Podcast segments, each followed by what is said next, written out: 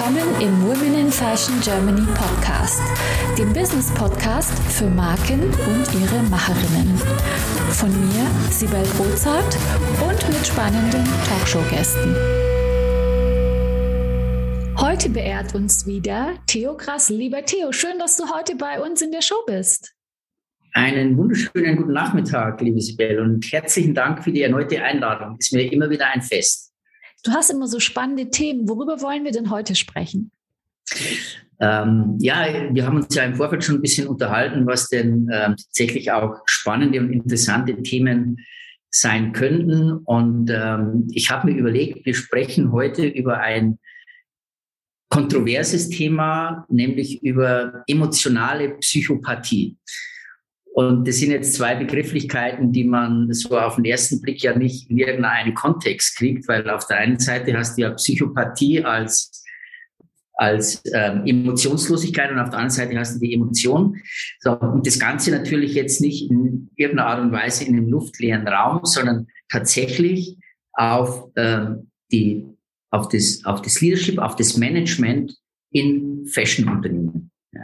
Und es ist jetzt tatsächlich erstmal egal, ob das jetzt ein riesengroßer Konzern ist. Also du kannst die, die, ähm, ähm die Carings und die Louis Vuitton, Louis NSCs dieser Welt nehmen, aber natürlich auch ähm, kleine Labels, ja, wo man her sagt, okay, ähm, ich habe ein cooles, ähm, coolen Laden, ich habe, was weiß ich, drei, vier, fünf ähm, Mitarbeiter.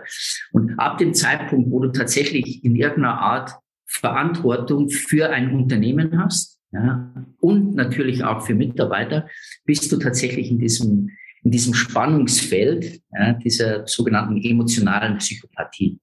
Und das finde ich ein total spannendes Spannungsfeld, weil ähm, da gehen wir ja jetzt gleich auch näher drauf ein, weil eben man ja zum gewissen Grad Psychopath sein muss, wenn man ein Unternehmen erfolgreich führen möchte. Und auf der anderen Seite natürlich die emotionale oder die Empathie einfach auch riesengroß sein sollte, wenn man natürlich ähm, im Fashion-Bereich, im Kunstbereich oder im, im Lifestyle-Bereich arbeitet und Produkte entwickelt, kreativ unterwegs ist.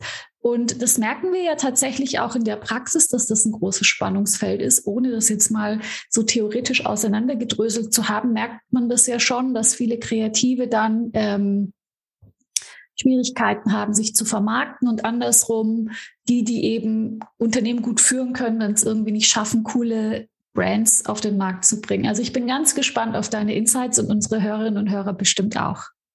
Okay, freue mich drauf. Ähm, da tatsächlich ein kleines bisschen ähm, Licht in das Dunkel, äh, diese, dieses sogenannten Dark Leadership. Also wir sprechen ja von diesem Dark Leadership, also von diesem, von dieser, von dieser dunklen, von der bösen Seite der Macht. Ja. Und äh, jetzt ist es natürlich auch so, ich meine, klar, ähm, so Titel polarisieren natürlich und ab dem Zeitpunkt, wo du über Psychopathie sprichst, ähm, haben gefühlt alle Menschen irgendwie sofort Serienmörder, da denkst du an, ähm, an, an Manson, da denkst du an Ted Bundy ähm, und so weiter und so fort dass tatsächlich auch die Psychopathie als solches ein, ein essentieller Aspekt unserer Persönlichkeit ist und dass jeder von uns natürlich auch ein Stück weit dieses psychopathische Potenzial, also jetzt subklinisch, nicht jetzt ähm, im Sinne einer, einer, einer, einer Persönlichkeitsstörung dann auch äh, hat, kann natürlich daraus entstehen, sondern tatsächlich auch herzugehen, zu sagen, es gibt gewisse Situationen, in denen wir halt einfach relativ schnell, ohne großartig drüber nachzudenken, Entscheidungen treffen müssen. Ja. Und wenn wir jetzt quasi nicht hergehen und sagen, ah, okay, da warte ich jetzt mal ein bisschen ab, jetzt muss ich mal gucken, da kommt jetzt ein Mammut auf mich zu, muss ich jetzt, muss ich jetzt hier flüchten oder gehe ich auf Angriff über? Nein, jetzt gucken wir halt mal. Und äh, das ist tatsächlich auch noch so ein, so ein, so ein Relikt ja auch aus der, aus, der, aus der Evolution.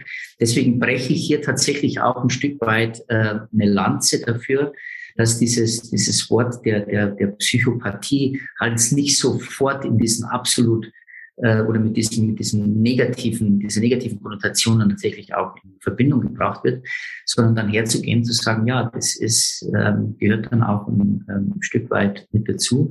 Und die ist tatsächlich ausgeprägter, als man denkt.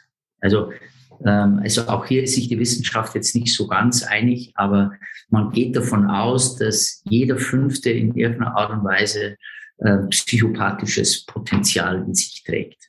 Magst du das Wort oder den Psychopathen so mal ein bisschen äh, definieren?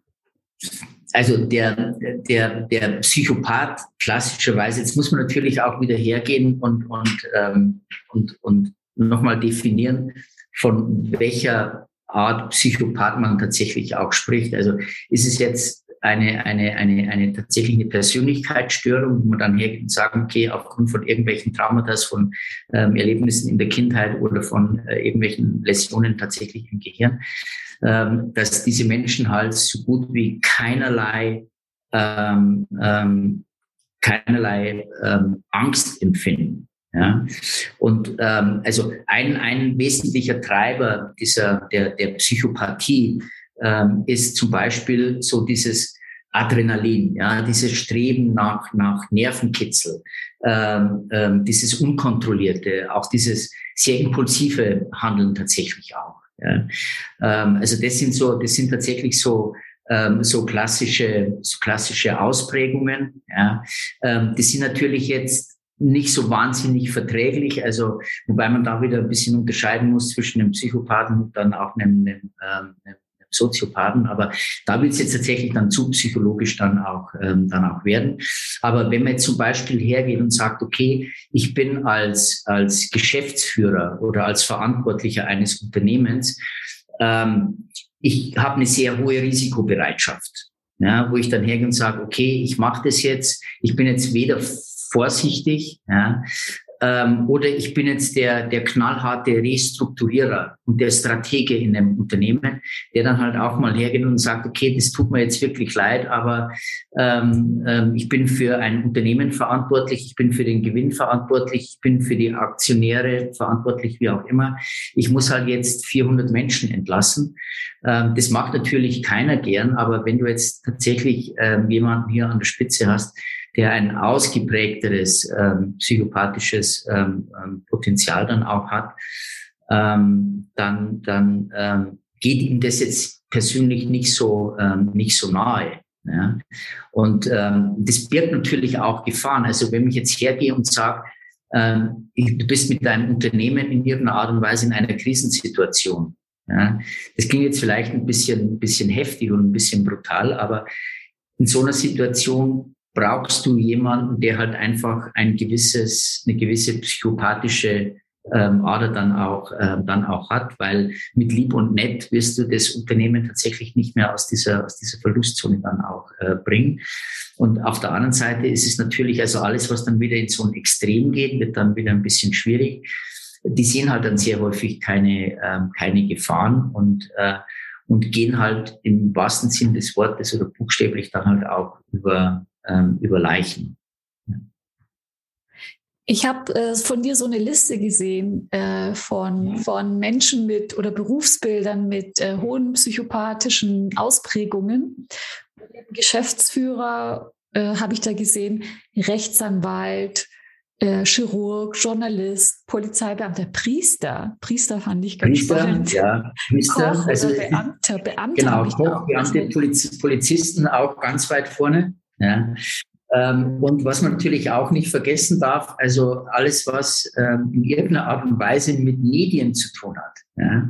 Also, weil natürlich gehört zu dieser, zu dieser gesamten Thematik ja auch diese Selbstdarstellung ähm, dann auch dazu. Und das führt mich jetzt im Prinzip zu dem, zu dem, zum, zum wesentlichen Aspekt, dass die Psychopathie ja in Anführungszeichen nicht alleine steht, ja, sondern die, die, diese Psychopathie hat quasi zwei Begleiter und das ist der Narzissmus und das ist der Machiavellismus, also wo es um Macht und um Einfluss geht. Und diese drei, diese drei Ausprägungen, ja, Psychopathie, äh, Narzissmus und Machiavellismus, werden zusammengefasst zur sogenannten Dark Triad, also zum dunklen Dreiklang. Also das ist wie bei Darth Vader, das ist die dunkle Seite der Macht. Und kannst du die zwei anderen Ausprägungen, Narzissmus und Machiavellismus, noch ein bisschen definieren für alle, die es nicht ja. wissen? Ja, natürlich. Also ähm, gut, Narzissten, glaube ich, ähm, das kennen wir, ähm, ähm, kennen wir alle wahrscheinlich auch in unserem sozialen Umfeld. Ähm, also die, die, die, also dass jeder auch hier wieder, ja, jeder von uns hat ja was leicht narzisstisches, weil es hat ist eine gewisse Form, eine gewisse Form der, der, der Selbstliebe auch oder auch der Selbsterhöhung, ist ja durchaus auch nicht so nicht so ganz verkehrt. Wenn es natürlich wie alles ja, in ein in ein absolutes Extrem ähm, umschlägt, dann wird es natürlich ähm, auch, ähm, auch ein bisschen, äh, bisschen kontraproduktiv. Ähm, und die Narzissten als, als solches ähm, sind tatsächlich im, im, ähm, im Durchschnitt, im Bevölkerungsdurchschnitt weit häufiger vertreten als jetzt zum Beispiel Psychopathen. Ja.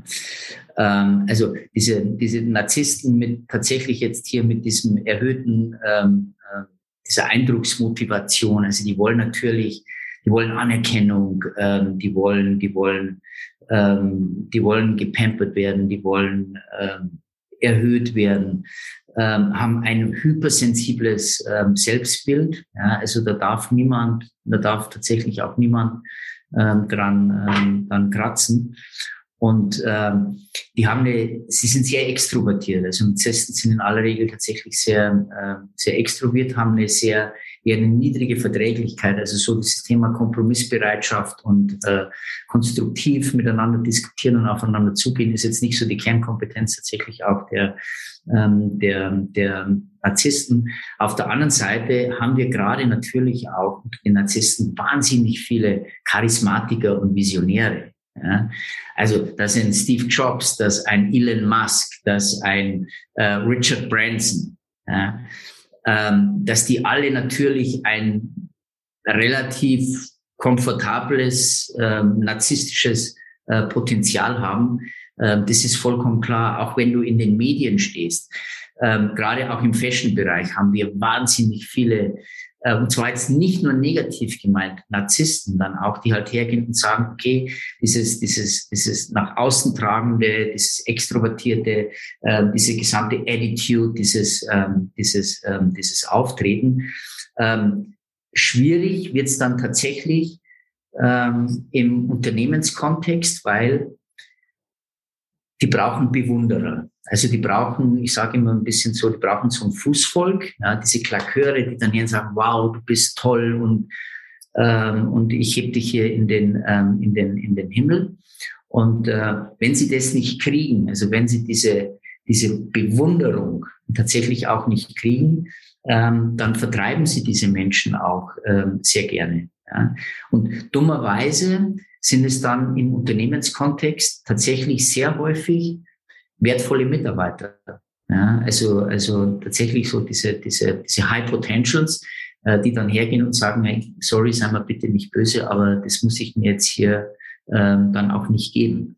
Die Beispiele, die du genannt hast, die waren alle männlich. Ist das eine Eigenschaft, die in hoch ausgeprägter Form eher bei Männern zu finden ist? Also du hast jetzt natürlich diese sogenannte Dark Triad, also diesen dunklen Dreiklang, den hast du aufgrund der Evolution natürlich schon eher bei Männern, ja, wo man halt jetzt hergeht und sagt, okay, ähm, also dieses narzisstische, also dieses Werben dann tatsächlich des Mannes um eine um, ähm, um eine Frau sieht man ja auch im Tierreich, wobei es da auch äh, auch ähm, ähm, natürlich Gattungen gibt, wo es genau umgekehrt ist.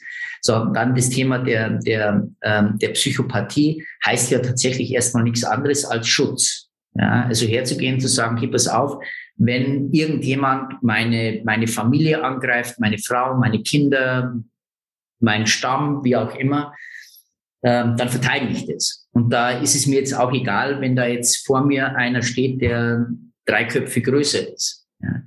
Und das ist ja dann tatsächlich auch dieses, dieses, äh, dieses klassische psychopathische, dieses einfach keine Angst zu haben, herzugehen, zu sagen, okay, ähm, ich gehe das Risiko tatsächlich jetzt auch ein. Und ähm, der, der, der letzte Part, also die Machiavellisten, also nach Machiavelli, da geht's ja um Macht. Ja. Ähm, und auch das ist tatsächlich so ein, so ein, so ein, so ein immer noch so eine, so ein, so männlich. Ich meine, es grassieren im Moment ja diese ganzen Bilder immer noch so diese alten, grauen, weißen Männer. Ja, so, ähm, das ist eine perfekte Ansammlung, wo du hergehst und sagst, okay, da kannst du diese, diesen ganzen Saal, äh, kannst du dann irgendwie hergehen und sagen, okay, äh, das ist so das Gipfeltreffen der, der Dark Triad. Ja, und äh, es gibt natürlich auch ähm, weibliche ähm, Narzisstinnen und weibliche Psychopathinnen, natürlich gibt's auch. Ähm, Machiavellisten ähm, auch. Ja. Ähm, aber es ist halt grundsätzlich so, dass Frauen im, Wesentlich, im Wesentlichen anders, anders führen, also auch im, auch im Unternehmenskontext. Wenn man sich das jetzt ähm, zum Beispiel auch, ähm, auch anguckt, weil das, das, das Gegenteil, da sind wir jetzt bei, dem, bei, der, bei der Emotionalisierung, ja, das ist dann diese sogenannte Bright Triad, also das ist das Helle. Also das eine ist die dunkle Seite der Macht und dann, ähm, und dann gibt es halt auch diese, diese helle Seite der Macht. Und die wird dann tatsächlich sehr häufig ja, ähm, eher von, von Frauen besetzt. Ja. Also diese, diese, diese, dieses helle, diese, diese Bright Triad, wie, wie, das, wie das genannt wird. Das ist halt so, ähm, ähm, Glaube an das Gute im Menschen, ähm, ähm, der Humanismus, also die Wertschätzung, Würde und äh, der Wert eines, eines Menschen. Ähm, dann der Kantismus gehört hier klassischerweise noch dazu. Ähm, also jetzt eher zu gehen und, und, äh, und alle Menschen ähm, auch als Ziel zu behandeln und nicht nur als Ressource. Ja, und das ist zum Beispiel auch ein sehr interessanter Ansatz jetzt in den, in den Unternehmen. Ich frage dann immer sehr gerne nach, ähm, habt ihr eine HR-Abteilung oder ein HC? Also das ist jetzt, ähm, mag jetzt vielleicht ein bisschen, bisschen ähm, schrullig äh, klingen, aber HR ist halt Human Resource und Ressourcen werden halt verbraucht und im Zweifelsfalle auch ausgebeutet. Wenn ich aber jetzt hergehe und sage, ähm, wir haben ein HC, also ein Human Capital, das heißt, ich sehe dann meine Mitarbeiterinnen und Mitarbeiter nicht als Ressource, sondern ich sehe sie als Kapital. Und Kapital wollen wir vermehren. Kapital wird gehegt und gepflegt. Und das ist halt dann tatsächlich auch ähm, ein, ein, ein, ganz anderer, ein ganz anderer Ansatz. Und die Grundintention dieser, dieser Bright Triad, dieses Hellen, die helle Seite der Macht, ist im Prinzip der, der Glaube an die Menschlichkeit. Also diese Everyday Saints nennen, nennen, wir, nennen wir die auch. Und da ist es tatsächlich so, äh, wobei das, wie gesagt, das kann in beide Richtungen gehen. Es gibt auch ganz viele Männer, ja, die auch dieser, dieser, eher dieser Bright Tribe dann auch äh, zuge sich zugehörig fühlen. Es gibt auch Frauen, die eher so ein bisschen auf der dunklen Seite der Macht dann auch stehen. Aber so per se, aufgrund der Evolution, wenn wir es jetzt mal aufbiegen müssten, überwiegen bei dem, bei der, bei der Bright Tribe tatsächlich eher noch die Frauen. Frauen führen halt anders. Ja, also das ist mehr dieses, dieses Kollektive, auch dieses Miteinander, weil da geht's halt nicht ja, so stark um dieses Thema Macht. Ja und Narzissmus. Hm. Kurze kleine Nachfrage zum Thema HR, HC. Also HC habe ich noch nirgends gesehen. Ist das irgendwie, hast du da schon, äh, äh, hast du da schon Erfahrung oder gehört, dass das jemand anwendet schon? Also ähm, es ist, ähm, ich weiß jetzt nicht, ob es diese Begrifflichkeit jetzt im Internet oder im, im klassischen Lehrkontext ähm, auch gibt. Also wir differenzieren hier an der an der, an der Uni schon auch, wenn es um das Thema Personalmanagement grundsätzlich auch geht. Aber es ist jetzt aus meiner Sicht, ähm, oder ich glaube, dass es tatsächlich noch nicht so offiziell in den, in den Sprachgebrauch auch, ähm, auch übergegangen ist. Ähm, aber es ist jetzt tatsächlich ja auch nichts Neues. Und äh, da gibt es ein sehr schönes Zitat von ähm, Rolf Kumpel, war ähm, vor ganz vielen Jahren, ähm, ich glaube, Geschäftsführer von Siemens Nixdorf der halt auch mal in einem, in einem Interview ähm, halt gefragt wurde zu diesem ganzen Thema Mitarbeiterführung und, ähm, und, ähm, und auch die Aufgabe tatsächlich auch als, ähm, als Vorgesetzter, als, äh, als Chef, als ähm, Geschäftsführer, ähm, der dann ähm, einen, für mein, aus meiner Sicht einen, einen so eindringlichen ähm, Satz gesagt hat, nämlich, wir dürfen eines nicht vergessen, nämlich, dass am Abend 80 Prozent unseres Kapitals mit dem Aufzug das Haus verlassen. Und unsere Aufgabe als Geschäftsführung, als Vorgesetzte, ist es, alles dafür zu tun und dafür zu sorgen, dass diese 80 Prozent des Kapitals am nächsten Morgen wieder gerne zurückkommt.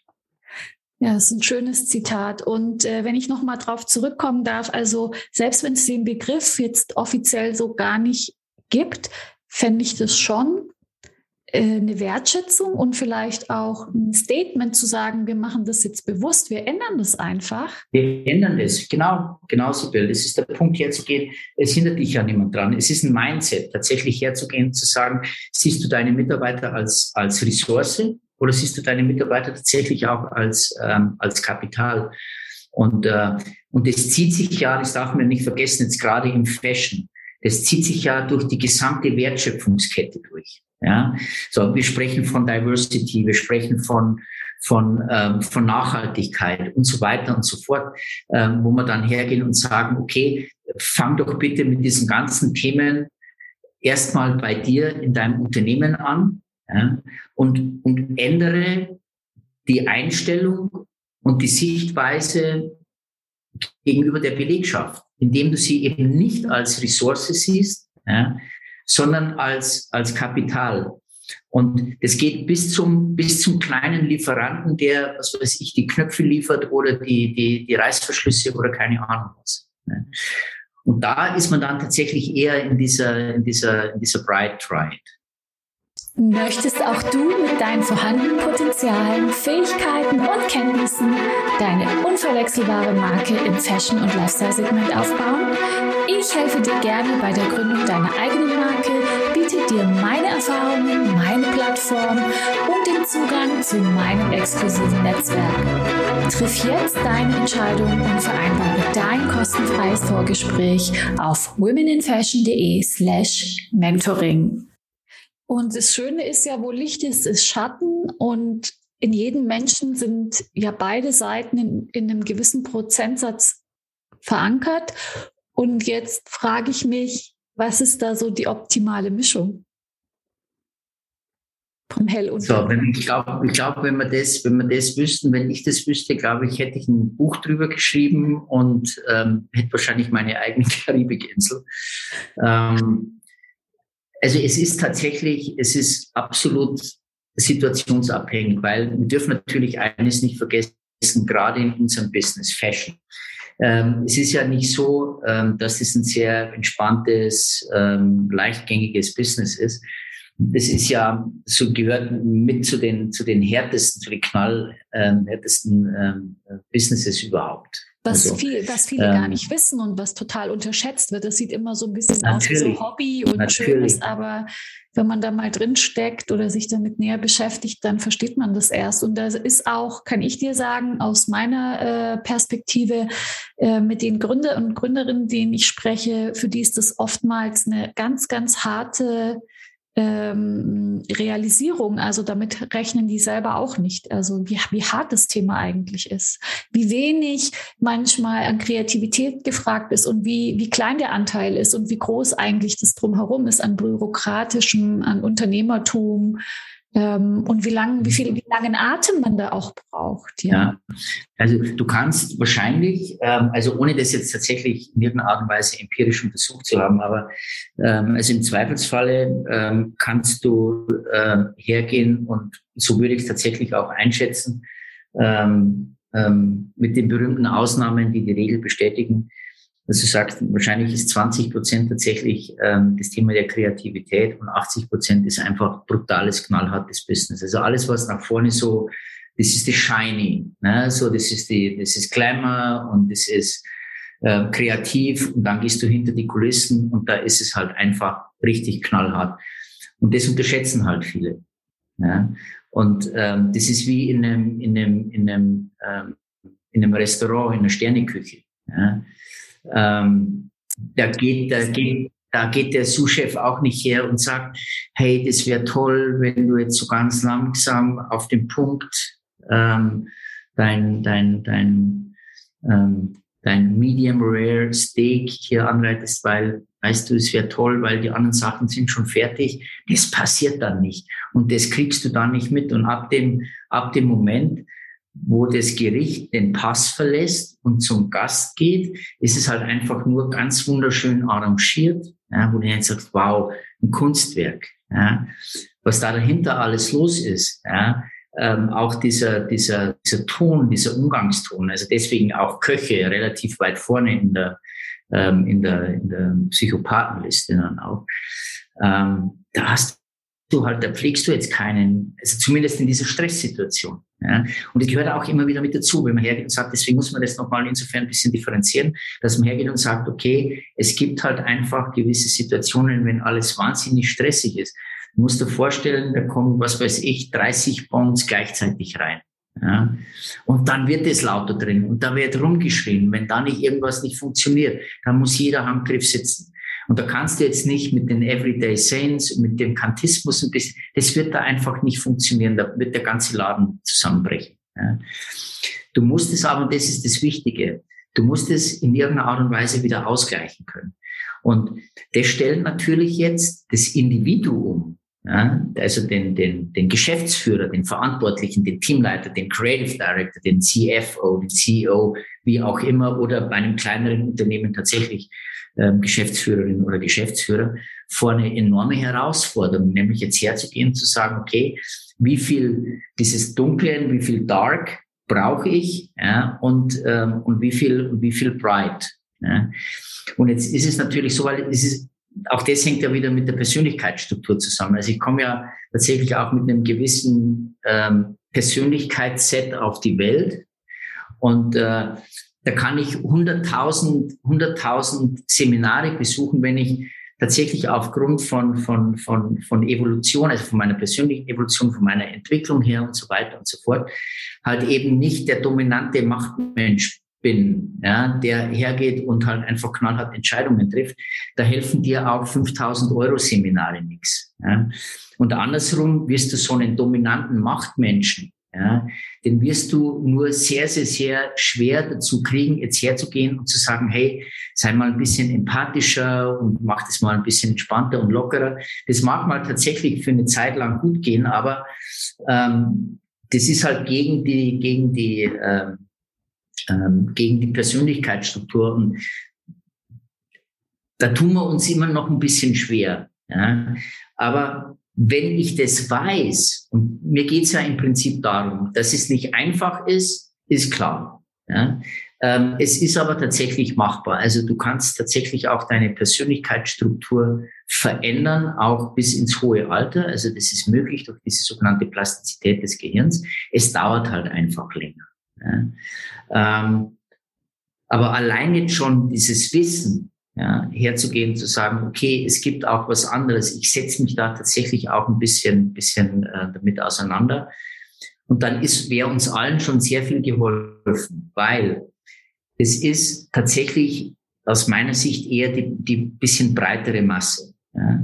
Also es ist so klar, du hast auf der einen Seite einen relativ hohen Anteil an, an, an, an diesen sind dark, ja, an Psychopathie und, und Narzissmus und Machiavellismus, was ja auch vollkommen klar ist. Ich meine, du kannst einen riesengroßen Konzern mit 20, 30.000 Mitarbeitern nicht führen, indem du immer nur lieb und nett bist. Also das wird de facto nicht funktionieren. Ich glaube, das weiß auch jeder. Und das erwartet auch ähm, äh, das erwartet gar niemand. Dann aber auch herzugehen, zu sagen, okay, ich weiß aber auch, dass dieses, dieses empathische, ja, genauso wichtig ist. Ja. Und jetzt kommt noch eine, eine, eine, eine zusätzliche Herausforderung ja auch mit dazu, weil es geht ja immer um das Gegenüber. Ich muss ja dann immer hergehen und sagen, okay, ich werde, das werden wahrscheinlich viele ähm, der, der Zuhörerinnen und Zuhörer ähm, selber auch wissen, dass es schon nicht so einfach auch ist für die, für die Vorgesetzten, für die Führungskräfte, weil sie hergehen und sagen, okay, hey, ich habe hier, was weiß ich, 50 Mitarbeiter, 100 Mitarbeiter, 20 Mitarbeiter, 10 und alle ticken in irgendeiner Art und Weise anders. Der eine Mitarbeiter braucht ein bisschen mehr Führung, der braucht ein bisschen mehr Kontrolle, ähm, dem muss ich sagen, der will das auch. Der ist jetzt nicht, der hat nicht so diese Eigeninitiative. Andere muss ich ein bisschen mehr laufen lassen. Und, ähm, Und das ist dann tatsächlich auch diese, die Herausforderung dann für die, für die Verantwortlichen, jetzt in diesem Spannungsfeld dann auch, sich zu bewegen, jetzt herzugehen, zu sagen, okay, den, beim einen muss ich so machen, beim anderen ein bisschen so. Und jetzt kommt ja dann meine Persönlichkeitsstruktur ja auch noch mit dazu. Ja. Und das ist dann halt tatsächlich dieses Spannungsfeld und da verfallen wir dann tatsächlich einfach wieder in klassische, in stereotype ähm, Verhaltensmuster dann auch. Wenn das aber bekannt ist, weil im Prinzip kann man ja dann hergehen und sagen, okay, wir brauchen ja immer einen Gegenpol. Ja? Trend gegen Trend. Ja? Dark Tried, Bright Tried. Also das muss sich ja ergänzen. Ja? Ähm, sonst funktioniert das ja nicht. Also nur das eine wird nicht, wird nicht klappen, weil es muss ausbalanciert sein. Und dann kann ich ja hergehen und kann, kann, äh, kann ja gucken, okay, ähm, wenn ich, wenn es für mich selber jetzt tatsächlich nicht abbildbar ist, und das ist sehr häufig halt tatsächlich so, weil du halt nicht aus deiner Haut kannst, im wahrsten Sinne des Wortes, ähm, dann ist es ja auch absolut okay herzugehen, zu sagen, okay, dann hole ich mir den Führungszirkel tatsächlich auch jemanden, der halt ähm, den, den, dieses, dieses helle, ähm, dieses Empathische dann auch, ähm, dann auch mit reinbringt. Ja. Und dann könnte ich rein theoretisch natürlich jetzt im Leadership hergehen und sagen, ich mache das auch situationsbezogen. Wenn man natürlich jetzt hergeht und sagt, wir stecken jetzt im Moment alle in der Krise. Ja. Ähm, wir können jetzt wir können jetzt im Moment nicht ähm, auf großartige Empathie und wir haben uns alle lieb fokussieren, sondern es muss halt einfach Business gemacht werden, weil es stehen natürlich auch Arbeitsplätze ähm, auf dem Spiel und so weiter und so fort. Ähm, dass man dann tatsächlich hergeht und sagt, okay, lass uns das zumindest doch mal versuchen, dass man das ein bisschen situationsspezifisch macht, dass man hergeht und sagen, okay, hey, jetzt ist, eine, ist die, die, die, sind wir aus dem Gröbsten wieder raus, jetzt können wir tatsächlich vielleicht die Zügel auch wieder ein bisschen lockern, aber da muss natürlich auch wieder die Belegschaft mitspielen. Also es ist, du kannst es drehen und wenden, wie du willst, Sibel. Es wird nicht, es wird nicht einfach sein. Und mir geht's ja tatsächlich im Wesentlichen darum, herzugehen und einfach nur anzustoßen, ja, zu sagen, hey, ähm, denkt mal ein bisschen drüber, drüber nach, guckt euch das mal an, reflektiert, nehmt euch tatsächlich mal die Zeit. Du kannst Führung, das kannst du nicht nebenbei machen, ja, ähm, sondern ab dem Zeitpunkt, wo du als, als Verantwortlicher in einem Unternehmen Führungsverantwortung hast und für Mitarbeiter verantwortlich bist, sollten die tatsächlich auch im Hauptfokus deiner Tätigkeit auch stehen und dann tatsächlich auch nicht irgendwas, irgendwas anderes. Wenn ich jetzt natürlich dann hergehe und sage, ja, das weiß ich schon, aber ähm, ich werde jetzt bewusst nicht delegieren, weil ähm, ich habe Angst, die Kontrolle zu verlieren. Oder ähm, es könnte ja jemand besser sein als ich. Und das sind halt tatsächlich auch diese, diese typischen Verhaltensmuster, die jeder kennt und die, die vielleicht viele ähm, schon selber auch erlebt haben. Ja, die dann hergehen und sagen, okay, ich habe halt nun mal einen Chef, der hält mich einfach klein. Aus welchen Gründen auch immer, weil er Angst vor mir hat, äh, dass ich besser sein könnte, dass ich besser ankomme und so weiter ähm, und so fort. Dann wird es natürlich schwierig in diesem, in diesem gesamten Kontext. Wenn man dann aber auch hergeht und sagt, okay, bitte lass uns einfach mal wirklich in einer ruhigen Minute hinsetzen, das Ganze mal reflektieren, unser, unser Verhalten, unser Führungsverhalten einfach auch mal ein bisschen abklopfen, in welche Richtung dann auch.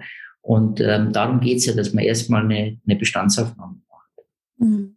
Finde ich ganz spannend, weil wir haben bisher immer nur betrachtet äh, bei, so einem, bei so einem Gründertum, dass man eben die Kompetenzen ergänzt. Also dass der eine etwas kann, was der andere so nicht kann. Aber wir haben so noch gar nicht die, ähm, ja, die, die Wesensstruktur so beleuchtet wie mit dir heute. Wobei ich mir das aber, das wäre jetzt auch eine Frage gewesen, hast du aber schon beantwortet, ich das ganz schwierig finde, im Umgang miteinander, wenn man jetzt im Führungsteam eben äh, Licht und Schatten hat, weil ich glaube, die zwei Menschen kommen ja im Zweifel auch nicht so gut miteinander klar. Also das ist ja der eine sendet ja eine Nachricht, irgendwas, und die wird ja wahrscheinlich falsch aufgenommen. Der, also man findet sich ja dann, das sind ja zwei total unterschiedliche Menschen, obwohl beide alles haben. Aber wenn bei einem eben das Helle überwiegt und beim anderen das Dunkle, also im Zweifel gibt es ja richtig Stress untereinander. Und das kann, und da muss man auch wieder, da muss man dann, oder dann müssen tut man nichts, aber da, da könnte und sollte man tatsächlich auch ähm, hergehen und das auf keinen Fall unterbinden, weil ähm, gerade auch durch diese Reibung, ja, ähm, da entstehen sehr häufig tatsächlich die, die, die innovativsten die tollsten Ideen. Also es ist aus meiner Sicht wirklich absolut katastrophal, jeden Konflikt, jede Auseinandersetzung so um Gottes Willen, Hilfe, ähm, ähm, sofort unterbinden. Oder sich gleich trennen oder sagen, so geht es Natürlich, nicht, ja, eben. Und, ähm, und auch hier Kommunikation hilft. Ja? Und ähm, wenn wir uns tatsächlich mehr Mühe geben, uns auch A, mit uns selber auseinanderzusetzen. Also der Mensch neigt ja per se eher dazu, andere zu analysieren und sich mit den anderen auseinanderzusetzen, aber nicht mit, sich, äh, mit sich selber.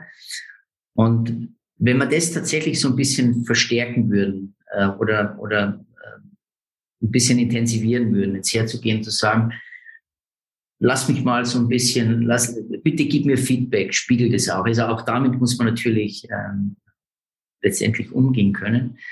Aber es ist halt genau dieser, dieser, dieser Kontext und da haben wir dann halt dieses Spannungsfeld. Ja. Und diese Spannung, die brauchen wir, weil Tension ist immer gut, weil ohne Spannung ist alles schlapp. Ohne Spannung ist alles irgendwie, da ist kein, da ist kein Druck drauf und, und ähm, deswegen brauchen wir das. Ja. Es muss halt ausgewogen sein. Und das ist diese feinen Nuancen. Ja, dann herzugehen, zu sagen, okay, wo ist jetzt tatsächlich dieses, dieser, dieser eine berühmte Tropfen, der halt dann tatsächlich too much ist. Ja. Und aber auch die Diskussionen in dem Unternehmen ähm, nicht zu unterbinden. Ähm, auch die Auseinandersetzungen. Weil eine Auseinandersetzung heißt ja passiert erstmal, mir ist in irgendeiner Art und Weise ein, meine Position, meine Meinung, wie auch immer, wichtig. Wenn mir die nicht wichtig wäre, dann, dann wird es keine Auseinandersetzung geben. Ja. Und ich glaube, auch das kennen wir. Wenn du ein Gegenüber hast, der nicht streiten will, weil er nicht streiten kann, ja, der dann hergeht und sagt, ja gut, okay, dann mach doch so, wie du willst, ja, dann ist es doof. Ja, und, ähm, und genauso, genauso ist es hier auch ich bin, ich werde eher, ich werde immer misstrauisch, ich werde immer misstrauisch, wenn ich höre, also bei uns, ganz ehrlich, bei uns ist alles, alles easy, alles gechillt und nee, wir haben uns alle lieb und nein, wir haben hier ganz tolles Betriebsklima und so weiter und so fort. Da werde ich sofort extrem hellhörig, weil da kann es dann sein und so ist es dann sehr häufig auch. Also auch hier wieder ist keine Generalisierung, deswegen sehr häufig, nicht immer dass die dann hergehen und sagen, weißt du was, ich habe es Glück gehabt, macht doch einfach, was ihr wollt. Ja, ich gehe dann her, ähm, ich mache dann diesen, diesen berühmten Dienst nach Vorschrift, ich mache nur noch so viel, dass ich nicht auffall. Ähm, und meine, meine Bestätigung, meine Wertschätzung, meine Anerkennung, whatever, ähm, die suche ich mir dann tatsächlich auch, ähm, auch woanders.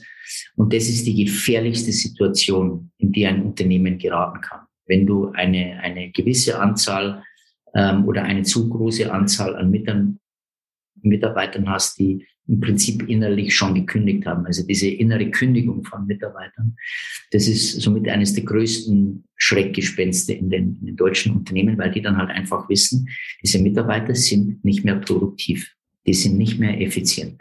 Hm, da sagst du was, ja, das finde ich ganz toll. Also es ist eine schöne Erkenntnis zu sagen, Reibung gehört einfach dazu. Es ist wie mit allem, wenn es irgendwie, man lernt einfach draus und so muss man es auch sehen, nicht persönlich, sondern einfach ähm, durch Reibung entsteht, entsteht Hitze und da geht es vorwärts und äh, man entwickelt sich gemeinsam weiter. Hast du noch zu dem Thema noch so ein ähm, noch so ein Abschluss? Tipp oder eine Zusammenfassung an Thesen, die du jetzt so unseren Fashion-Gründern mit auf den Weg geben möchtest? Ähm, ja, ähm, vielleicht sind es tatsächlich auch nur drei kleine Begrifflichkeiten. Ähm, zuhören, beobachten, analysieren. Ja, damit. Äh das ist ganz ehrlich, ja, die kann kommunizieren, aber also ähm, sich, sich zurückzuziehen, ja, aus einer, aus, vielleicht aus, auch aus einer anderen Perspektive, aus einer Metaebene, wie auch immer. Ähm, Zuhören ist für mich so mit das Wichtigste. Ja, wir hören nicht mehr zu. Ja, das geht hier rein, das geht hier raus, alles Hektik. Diese berühmte Noise, ja, Daniel Kahnemann, äh, diese berühmte Noise, die da draußen äh, herrscht. Ähm, wir haben verlernt, hinzugucken, zu beobachten. Ja, ähm, und das Ganze dann zu analysieren. Und dann gehe ich her und dann überlege ich mir, Maßnahmen, dann überlege ich mir Vorgehensweisen und so weiter und so fort. Kann ich aber erst machen, wenn ich weiß, was da, was da los ist. Und die Frage ist dann natürlich, klar, ich kann da jetzt auch, was weiß ich, 50.000 Euro an die Hand, in die Hand nehmen und kann damit zu einem Unternehmensberater gehen. Klar, kann man machen. Ähm, wenn ich aber als, als Chef, als Vorgesetzter hergehe und sage, pass auf, das ist meine, das ist ein bisschen meine, meine, meine Leadership Guideline ja, dann tatsächlich herzugehen, brecht es einfach in so einer, in so einer Hierarchie dann auch runter. Ja, äh, zu sagen, okay, so ich habe meine meine fünf, meine zehn Mitarbeiter, so die haben dann auch wieder ähm, ihre. wenn das so ein, so ein gemeinsames, so ein Common Mindset dann auch ist, jetzt herzugehen, zu sagen, hey, lass uns das machen. Und es ist und das kann man lernen. Also hinhören, äh, zuhören, äh, beobachten, das kann man tatsächlich auch lernen, lernen weil da geht es jetzt nicht darum, dass wir unsere Persönlichkeitsstruktur grundlegend äh, dann, auch, äh, dann auch verändern. Und ähm, es sind tatsächlich so meine, meine, meine, meine Ratschläge. Und ähm, es ist halt auch, oder gerade bei diesem Thema ist es, ähm, es ist tatsächlich so, ähm, wir brauchen wieder mehr Einfachheit. Ja, wir brauchen mehr äh, mehr Simplifizierung. Wir machen Dinge großteils einfach zu komplex. Also wir müssen sie tatsächlich wieder einfach aufs Wesentliche reduzieren, äh, einfach machen, äh, hergehen, zuhören, beobachten, analysieren, Maßnahmen. Lieber Theo, das war wieder ein ganz spannender Einblick in deine Welt. Vielen Dank, dass du uns mit auf die Reise genommen hast und ich freue mich, Sehr wenn gerne. wir uns demnächst wieder zu so einem spannenden Thema treffen. Vielen Dank. Ich freue mich drauf, Spiel. Ganz herzlichen Dank für die Einladung.